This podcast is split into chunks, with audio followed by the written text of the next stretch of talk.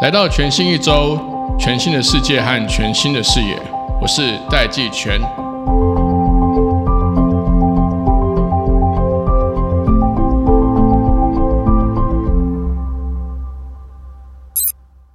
大家好，季全好。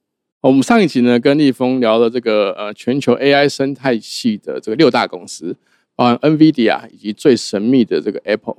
那我们今天呢，就是 Zoom in 来看一看我们台湾的这个现况，就是每一个听众或是用户可能在玩 ChatGPT，有些人开始发现 ChatGPT 讲话越来越奇怪，也有一些分析去分析 ChatGPT 啦、Bar 或者是啊不同 AI 它的政治光谱，有些偏左翼，有些偏右翼，有些偏中间保守。呃，首先我想要请立峰，就你的观察，ChatGPT 会不会玩坏嘛？什么叫做玩坏？好，我先来讲一下这个它的基本方法，叫做几率式的语言模型。这种语言模型呢，跟我们玩文字接龙很像。比如说，如果今天讲说今天天气很好或很坏，你会想到这几个字。那如果我前面讲说外头刮大风、下大雨，预测下一个字是什么时候，它可能就是坏。假设。我刚刚讲那些话来当成训练资料，那这个概念我们就叫训练，用资料来训练它。所以他会讲出什么样的问题、什么样的答案，基本上跟我们给他的资料很大的关系。可是如果使用的过程中，这个 Open AI 就决定说，我就开始学，根据你教我的，我就开始学。这样子每一个人教他的内容不同，有可能就慢慢乱掉了。那因为对相同的问题，也许大家希望答案不太一样。但是我猜有两种可能性，第一种可能性是恶意攻击。我以前在 Google 负责搜寻的时候，其实绝大多数都在对付所谓 spam，就是攻击。对，spam 来的关键字远远大过于正常的查询，会有一些呃暗黑世界，他刻意来，他想干扰 ranking，是不是？他要干扰 ranking 是在搜寻，但是在大型语言模型 ChatGPT，因为它领先嘛，所以应该有一些暗黑世界人想要把它弄坏。对，这是一种可能性。对，第二种可能性是 ChatGPT 现在在使用免费版的时候呢？它让大家共用模型的某些部分参数，那些参数呢，大家互相干扰对方，嗯啊，因为你用透过提示互相学习，就互相干扰对方，所以学学就坏掉。不过不用太担心，是因为它的最核心的基础模型呢，应该不会被人家动到。简单讲，就是有点近朱者赤的感觉嘛，就是呃，打算让你近朱者赤的时候，他要接受这种可能性。那他如果要保护他自己，也有一个风险，就是他不会再进步。啊，哎，要拿捏这样，对，所以三人行必有我师，对不对？也成立，哎，恐怕我要是他，我还是接受偶尔学坏啊。可是其实坏的时候你注意到，好的时候你也会注意到。那这样的话，照这个发展趋势下去，这个生成式 AI 有没有一些比较明显的发展的方向已经出来了？有一种就是我们对现在对它的限制已经知道，就是说它的答案没办法保证正确，这个我们都知道。另外一个就是它不够及时性，它不能溯源。它容易变坏，另外一个呢，它缺乏多样性啊，有独占的现象，就有所谓的 bias 偏颇的现象。对，那这个是一个学术界都在发展，怎么样让这个模型呃避免这些现象？但短期内不容易，因为几率模型你来自资料，资料是可以被 manipulate，错，所以这是本质上这方法就有限制。另外，科学界现在也证实，ChatGPT 其实它不具备真正的推理能力，它不具备数学能力。它不具备规划能力，而这些能力偶尔你觉得它提供给你有，你会吓到。它其实不是 by design，这不是它目的，它只是因为书背了很多，它只是讲出来像是有规划。对，因为它训练资料相当整个网络百分之五十的资料量。啊，它因为有那么庞大的资料量，别人的经验成为你的经验，这时候你有点惊讶。可是实际上它的设计不是说它有推理能力的。我大概可以感觉，因为我在使用 ChatGPT 的时候，我的感觉是方便啦。就是说，它大概可以满足我可能百分之七八十的需求。你可以这样讲，它是进阶版的搜寻引擎。对我感觉就是它就是方便，它就是我可能以前要搜寻很多，然后还要自己整理出一些重点，但它就帮我整理出大概七成八成的重点。但是其实一些比较原创性的东西，或是有一些呃。不同的组合产生出来的创意的结果，我发现 ChatGPT 是很难办到。我们如果做这样假设，网络中有一 percent 的内容是高度原创，每年都有新的高度原创的东西，那些东西很有可能就不在 ChatGPT 的脑袋里头。对，但是那一 percent 有可能是我们生活中觉得哇的百分之五十，所以意思就是说，ChatGPT 对很多专业人士是不够用的，对，但对一般人，呃，使用在你不专业的应用里头，他就觉得够用。可是我在看立峰最近在这个呃媒体上面公开的这些呃讨论里面，有一个部分说，这个生成式 AI 这样继续发展，其实我们人才应该是会更侧向或者更侧重多元性，而不是深度嘛，就是更侧重广度跟多元性。这个跟你刚刚讲是有相互呼应的。呃，有最主要原因是我们生活中绝大多数都不是在运用我们的专业对，啊，我们专业只有在工作少数时候用我们专业，其他就是我们生活上各种能力。那些能力呢，在别人的专业里头来帮忙你的话，比如说呃，你不会美编，你需要美编啊、你的阅读速度不够快，机器可以比你更快。这些事情上，整体来发现，你可以发现用 Chat GPT 有几千种用途。那每一种用途，如果你刚好不是那一件事情的专家，比如说所有学生都需要人家来帮忙写作业，之后写履历表、改英文啊，呃，这个能力它其实很强。在这种情形下，它会变成我们生活中一种习惯。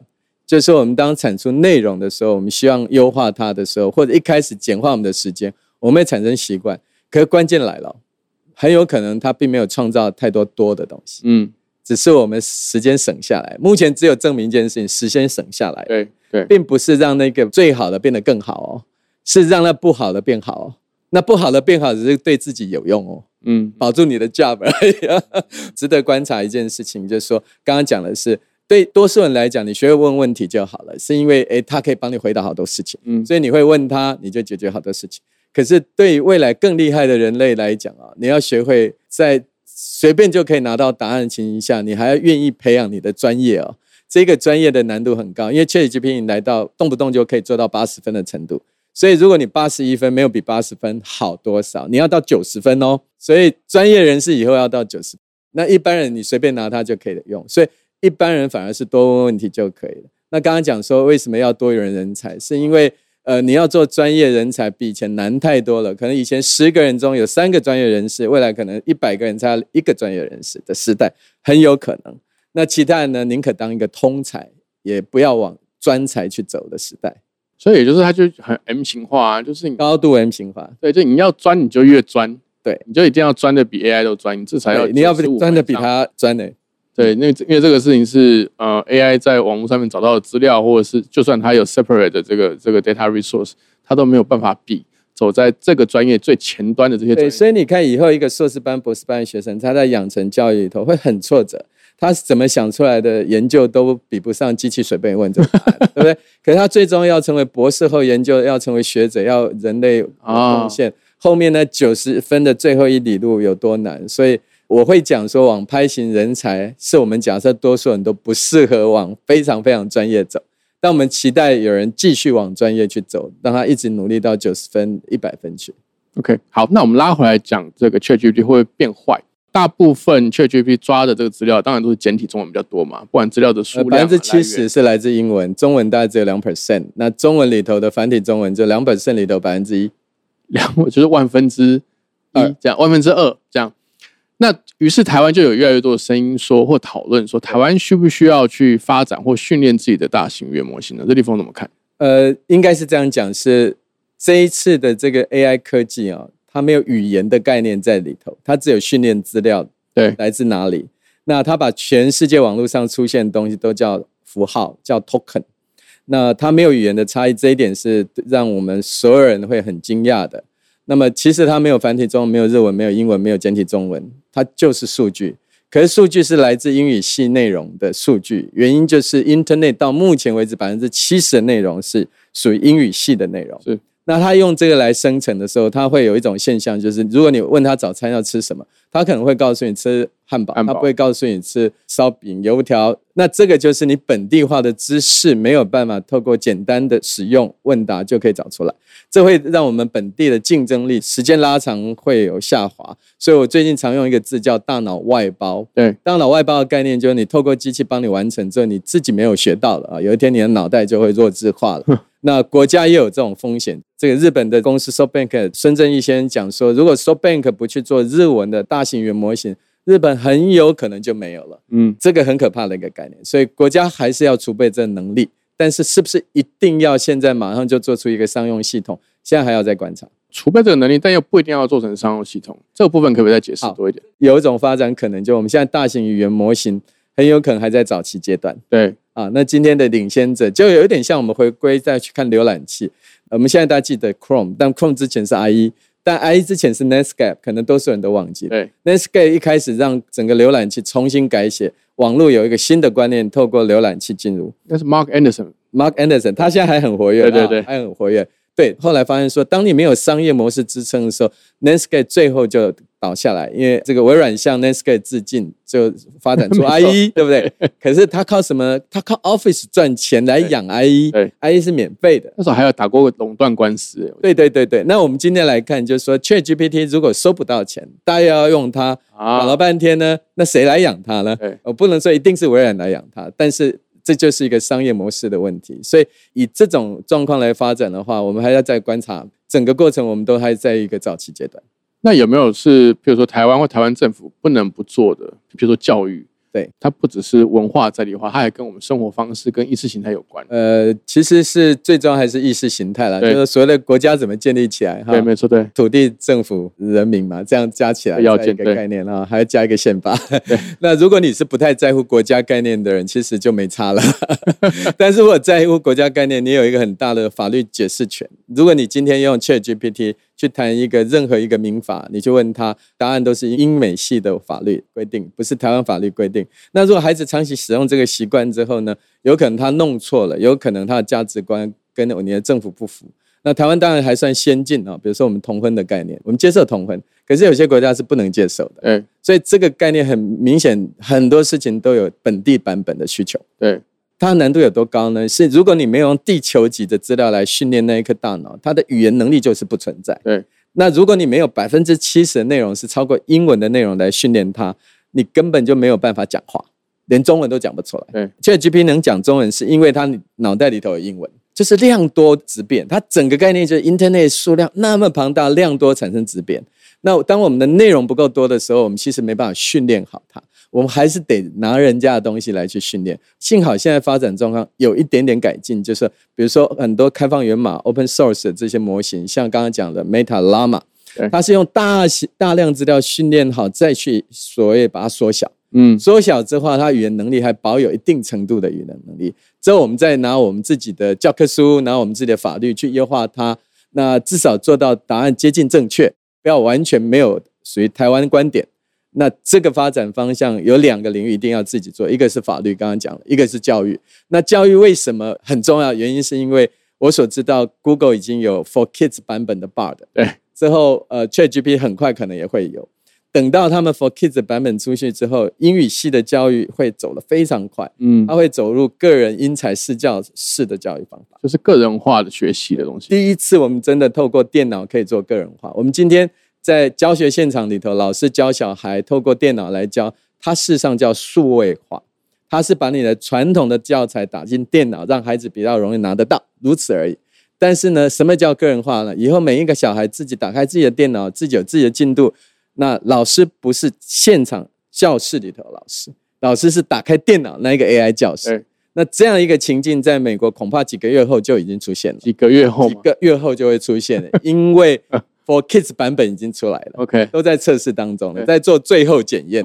各家都已经在做最后检验，因为 ChatGPT 很会骂脏话，所以不行。所以不行给孩子玩。对对对对对，我们有一个当然戏称的说法，就是说台湾其实这么多所大学，其实只有一间大学叫教育部大学，只是不同的分校，比如说台大分校啦，呃，因为教育有很用力的在 控制。管理啊，对，，那在这样的趋势下，我们又不能不做，因为如果不做的话，光是这个中文量就已经占百分之二了，对对对繁体中文量又占百分之一，这样，所以 total 只有万分之一。对，这个是不是看起来是政府就一定要介入？因为看起来民间不会有这个商业力量去做这个事。这肯定要政府介入的是两件事情对，一个是收集比较好的资料，那开放给民间愿意使用。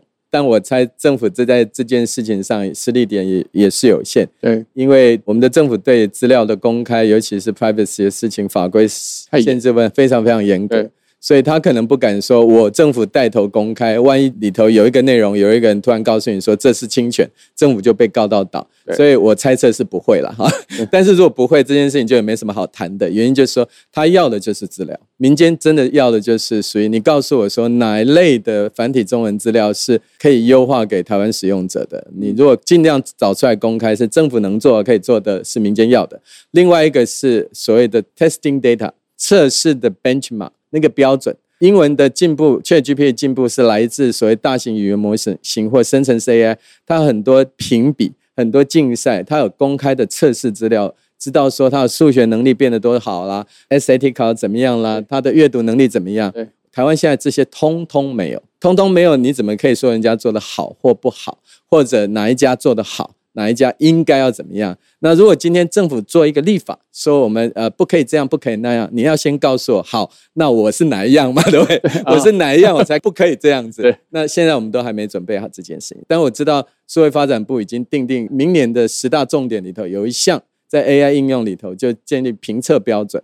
我觉得这是要的，但是用年为单位呢不符合产业需求哈，所以我想产业大家不会等，那不会等的结果，大家就不会特别为繁体中文发展，大概。好，那这个分两个部分，一个部分是说我们刚刚讲那个教育，也就是说政府它不管是法律的限制还是这个政府的惯性，它会很怕把资料给泄出来。比如说，它就没有办法把这个全台湾所有小学生啊、国中生啊他们的上课的资料，或者是他们怎么样透过这个界面去互动的资料给泄出来。对，有一种可能是说，它可能 Day One 当我们发展这个繁体中文版，或是中华民国的这个个人化教育或个人化学习的这个 AI 的时候。它最好这个组织就是有官方参与的民间组织，这样是不是会比较好一点？呃，应该是是因为因为民间很多时候它维持下去，它要获利嘛。对。那政府有资源介入，另外一个在取得资料的话，如果没有官方参与，其实民间跟民间要，跟民间跟政府要，都都难度都很高的。所以政府主导还是比较有公信力。